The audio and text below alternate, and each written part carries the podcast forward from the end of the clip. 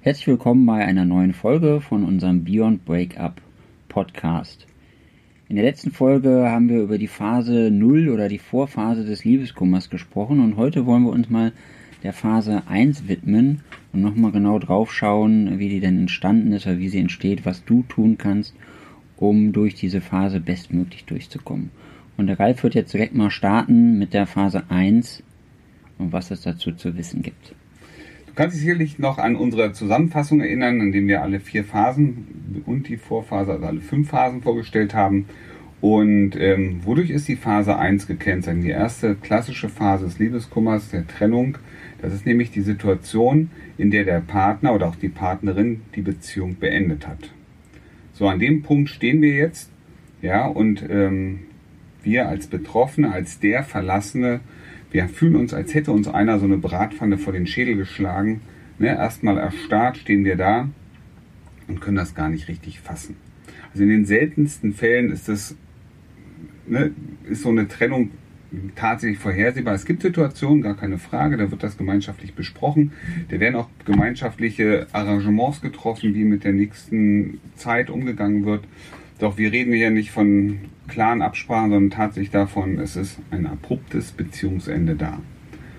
Und charakteristisch, wie gesagt, ist erstmal diese Starre, dieses nicht glauben können und auch wollen. Und auch gleichzeitig dieses Verleumden. Ne? Ist das wirklich so? Diese, dieser Gedanke, das kann ja gar nicht wirklich sein, da müssen wir mal zwei, drei Tage warten, ja, um das Ganze verarbeiten zu können und überhaupt zu begreifen. Das ist ja immer so, können wir das packen? Was da tatsächlich ist.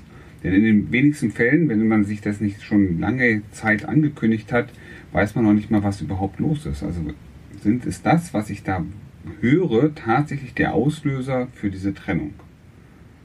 Und jetzt stellt man sich die Frage, wie kommt das dazu?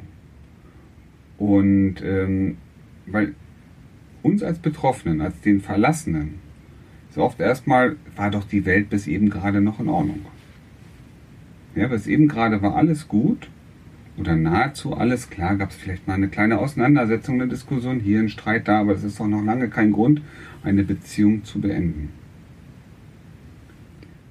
Genau, und jetzt äh, hätte ich doch nochmal die Frage, wie, wie wir das denn unterschiedlich wahrnehmen, weil du es ja gerade aus der Phase des Betroffenen beschrieben hast, aber wie ist denn das auch aus der anderen Perspektive und wa warum nehme ich das anders wahr aus einer anderen Perspektive als aus der betroffenen Perspektive? Wenn wir noch mal einmal ganz kurz zurückschauen in die Phase 0, dann habe ich ja auch da schon gesagt, dass es unterschiedliche Positionen gibt. Ne? Sehr häufig ist es so, dass der eine sich möglicherweise auch dem anderen etwas überlegener fühlt. Und wenn jemand beschließt, sich aus der Verbindung, aus der Beziehung zu trennen, dann hat er sich auch Gedanken dazu gemacht und hat in sich Erinnerungen oder auch Situationen herausgeholt, in denen die Stimmung innerhalb der Beziehung nicht optimal für ihn gelaufen ist. Das heißt also, jemand, der sich trennt, der denkt viel häufiger und intensiver an die nicht erfreulichen Episoden aus der Beziehung. Ja, das heißt also, wenn der eine schlechte Laune hat oder sie, dann erinnert sie sich eben auch an negative Erlebnisse. Während hingegen wir als der, der verlassen ist und äh, das Gefühl hat, Mensch, die Beziehung ist doch in Ordnung, der ruft jetzt in sich positive, tolle Erlebnisse auf, um zu reflektieren, für sich zu fragen, ja, aber das war doch so toll. Was ist denn der Grund, dass wir jetzt vor dem Aus unserer Beziehung stehen? Und da siehst du auch schon, wo der, wo der Hase im Pfeffer liegt. Der, es gucken beide auf dieselbe Beziehung, aber schauen auf unterschiedliche Episoden. Während der eine hinschaut zu dem, was alles schlecht in der Beziehung gelaufen ist, schaut der andere, nämlich der Verlassene, auf die Situationen, die doch eher positiv und toll waren. Und wenn beide jetzt miteinander in Dialog treten, werden sie permanent, möglicherweise sogar über dieselbe Situation aus unterschiedlichen Perspektiven reden. Das heißt, sie können auch gar keinen Konsens finden. Erstmal grundsätzlich nicht möglich. Zumindest in diesem Anfangsstadium in ist das nicht Anfangsstadium möglich. auf gar keinen Fall, weil sie unterschiedlich auf die Sache schauen. Ja, ja richtig. Das äh, kenne ich wieder äh, anekdotenmäßig aus meiner letzten Partnerschaft wo sich meine Ex-Partnerin ja auch ähm, für sich überlegt hat, wie sie aus dieser Beziehung und aus ihrer Situation herauskommt und sich somit schon auf die Dinge fokussiert hat, die sie nicht haben möchte und deswegen auch wunderschön die negativen Dinge sehen konnte Und ähm, ich, der quasi überrascht wurde von der Situation, das in dem Moment nicht wahrnehmen konnte und auch gar nicht wahrhaben wollte und es äh, echt total unangenehm für mich war. Und für mich halt in dem Fall in der leidtragenden Position und für sie natürlich relativ entspannt in dem Moment, weil sie für sich das ja schon ordentlich durchdacht hat und schon mal richtig schön auf das fokussiert hat, was sie nicht haben möchte. Genau. Und wie kommen wir da jetzt raus? Ja, lass uns noch mal ein Stück weitergehen. Also was wir, was du hier auch gleichzeitig siehst, ist natürlich auch eine Kräfteverschiebung innerhalb der Beziehung äh, zwischen diesen beiden Positionen. Ne, derjenige, der verlässt, der ist sehr klar für sich, der hat eine Entscheidung getroffen und fühlt sich häufig auch mit dieser Entscheidung dem anderen etwas, ich sag mal, überlegen und auch einen Schritt voraus. So, und das ist genau das, was, was dann auch bei, bei den Verlassenen, bei dem, der, die Verlassenen letztendlich passiert. Ähm, wir fühlen uns ein Stück zurückgesetzt, etwas kleiner gemacht, als wir eigentlich sind und auch in unserem Wert reduziert.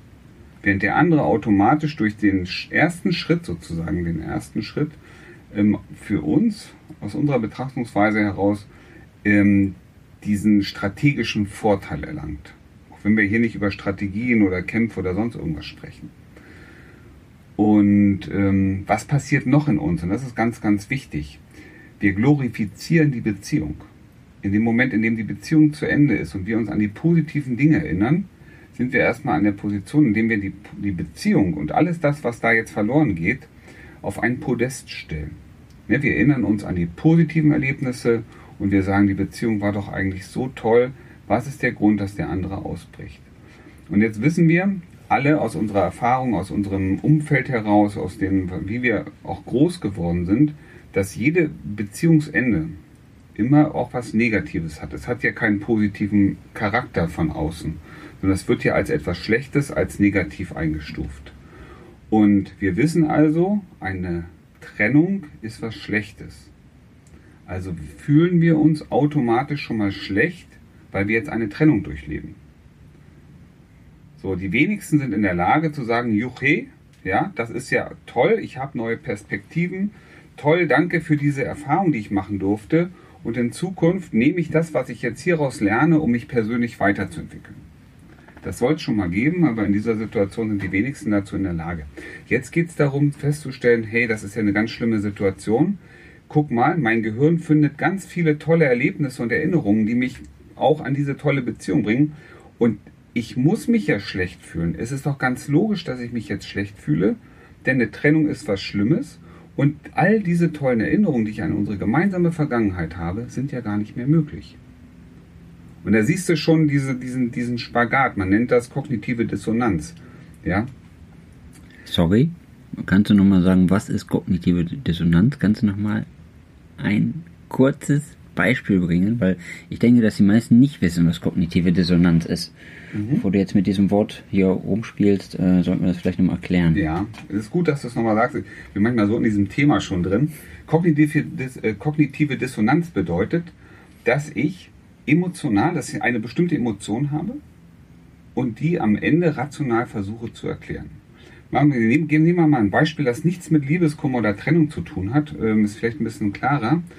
Ähm, du möchtest dir ein, ein Auto kaufen, ja, und siehst ein tolles Auto, ja, und sagst, das muss er sein. Hast ein paar Tage länger überlegt, kommst wieder zurück zum Autohaus und sagst, pass mal auf, ich wollte dieses Auto haben. Und der sagt zu ihnen, ja, das ist aber jetzt schon verkauft. Hm, dann kannst du dich, ärgerst dich wahrscheinlich ein bisschen und fängst dann an zu überlegen, hm, warum war es auch ganz gut, dass ich dieses Auto nicht bekomme? Ja, das äh, jetzt mal so, ja, stimmt schon, ne? Die Felgen waren ja auch schon ein bisschen angekratzt und da hinten war diese kleine Beule und hm, ja, der war vielleicht auch ein bisschen kleiner. Also versuchst du jetzt logisch zu erklären, warum es gut ist, dass du dieses Auto nicht kriegst. Selbst wenn der Händler dich jetzt drei Tage später anrufen würde und würde sagen, passen Sie mal auf, der Käufer ist abgesprungen, Sie können das Auto haben. Bin ich mir felsenfest sicher, du wirst nicht Juhu sagen, sagen, naja, was, ich habe mir das nochmal durch den Kopf gehen lassen und da waren so viele Sachen dran. Und jetzt hatte ich das auch noch bestätigt, dass der da abgesprungen ist. Du möchtest das Auto nie wieder haben. Ja, das ist eine kognitive Dissonanz. Wir spüren ein Störgefühl. Ja, da passiert etwas. Wir, wir merken, das ist nicht, nicht so ganz okay und versuchen uns jetzt ähm, logisch zu erklären, warum das ganz normal ist oder warum das gut ist, dass es so ist. Und das ist hier genau das Gleiche. Wir merken also, es, ähm, da ist eine Trennung. Ja, ich merke, wir merken dieses Störgefühl. Scheiße, das fühlt sich ja gar nicht so gut an. Und jetzt erklären wir uns, warum ist es auch richtig, dass wir uns nicht gut fühlen. Nämlich, weil das doch so eine tolle Beziehung war und weil wir doch so schöne Zukunftspläne hatten und so viele tolle Erinnerungen. Und das bisschen Streit, was dazwischen war, das ist im Verhältnis zu all dem, was schön war, total unbedeutend. Und gleichzeitig haben wir uns schon so viel aufgebaut und wir haben doch schon so viel Zeit miteinander verbracht. Das ist doch jetzt alles verloren. Und das ist der Grund, das ist diese sogenannte kognitive Dissonanz. Denn wir spüren die, die, die, diese Diskrepanz in uns und erklären uns jetzt, warum ist es richtig, sich so zu fühlen, weil wir haben etwas Großartiges verloren. Und hey, bei aller Liebe, ne, das rational und emotional betrachtet, ja, das haben wir ja in einer gewissen Art und Weise auch. Ne, ich möchte nicht sagen, dass ein Verlust eines Partners ähm, nicht einschneidend und gravierend ist. Ja, aber das ist der Mechanismus, der ähm, kognitiv bei uns passiert. Genau, möchte vielleicht nochmal jetzt darauf eingehen, also wie wir das loslassen können. Es geht ja wieder ums Loslassen in, in diesem Fall und äh, wenn du diese Emotion oder das Gefühl mit dir rumschleppst und wie du da halt wieder rauskommst. Ja, es gibt ähm, einen, einen ganz wichtigen Aspekt und das habe ich gerade schon angesprochen. Ähm, unser Gehirn denkt ja in Bildern. Ja, und ähm, das heißt, wenn wir uns also an die schönen, tollen Erlebnisse erinnern, dann stellen wir uns oft bestimmte Bilder vor, wie wir was weiß ich, gemütlich äh, gemeinsam am Strand gesessen haben mit einem Glas Wein oder einem kalten Getränk dabei. Oder diesen schönen, ne, klassischen Sonnenuntergang, den wir uns angeschaut haben. Oder diese wundervolle Reise. Und ähm, jede Erinnerung ist mit einem Bild gekoppelt oder möglicherweise auch läuft in uns, in unserem Kopf ab wie ein Film. Und die Frage ist nicht, wie kann ich mich verändern, grundsätzlich, aber wie kann ich die Wirkung dieses Filmes auf mich verändern, weil der löst ja etwas in uns aus. Wenn ihr euch mal aufgefallen ist, lasst mich noch einen kleinen Haken schlagen, bevor wir noch ein bisschen tiefer da reingehen, dass wir, wenn wir uns elend fühlen, eine bestimmte Körperhaltung einnehmen. Ja, also wenn wir uns elend fühlen und traurig sind, dann haben wir auch eine Körperhaltung, nämlich runterhängende Schultern, der Kopf hängt, möglicherweise hängt auch das Kinn nach unten, der Mundwinkel sind äh, nach unten gerichtet, ähm, die Augen werden vielleicht ein bisschen schlaffer und wir, äh, die Tränen fließen das ist ja oft so eine mit der Traurigkeit einhergehende Körperhaltung. So, ähm, das heißt, dass unsere Emotionen und unser Körper miteinander gekoppelt sind.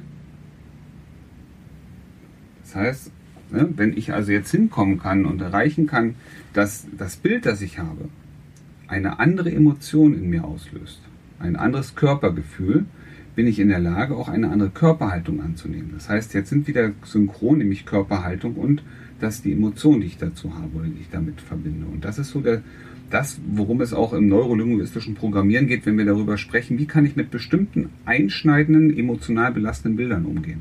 Wie kann ich die dahingehend für mich anpassen oder verändern, dass diese emotionale Auswirkung neutralisiert wird. Und das ist ein Ansatz den wir hier verfolgen, wenn es darum geht, einen Umgang mit den Bildern oder auch diesen Film zu finden, die in uns noch mehr Traurigkeit auslösen und noch mehr Betroffenheit. Ja, wir wollen die Bilder nicht wegmachen, sondern lediglich schauen, können wir, sind wir in der Lage, die Interpretation, unsere emotionale Interpretation anzupassen, ohne das Bild für immer in die Verbannung zu schicken. Ja, sehr gut. Und bevor du jetzt nur darauf eingehst, wie man das denn genau macht, ich würde sagen, das würde jetzt im Rahmen dieser Podcast-Folge eindeutig sprengen. Das können wir später nochmal machen. Oder alternativ findet ihr diese Übung auch bei uns in der App. Ähm, wenn ihr ein iPhone habt, also ein Apple äh, Smartphone habt, dann könnt ihr euch das runterladen im Apple App Store. Einfach nach Beyond Breakup suchen oder nach Liebeskummer App und dann findet ihr die App dort. Und äh, zum Abschluss würde ich jetzt nochmal kurz bei unserer Lieblingsfrage bleiben, unsere Reflexionsfrage, die wir schon mal in den letzten Tagen anvisiert haben. Nur für dich, damit es dir besser geht, überleg dir doch mal, was macht dich wertvoll? Also einfach nochmal 30 Sekunden in dich gehen, überlegen, was macht dich wertvoll. Wenn du die beiden Podcasts davor gehört hast, dann wird dir das vermutlich jetzt ein bisschen leichter fallen. Noch leichter als gestern, noch viel leichter als vorgestern. Also mach das zum Abschluss für dich nochmal. Was macht dich wertvoll? Und es müssen auch keine äh, extravaganten Dinge sein. Es können auch einfach die kleinen Dinge im Leben sein. Von daher 30 Sekunden für dich und bis zum nächsten Podcast.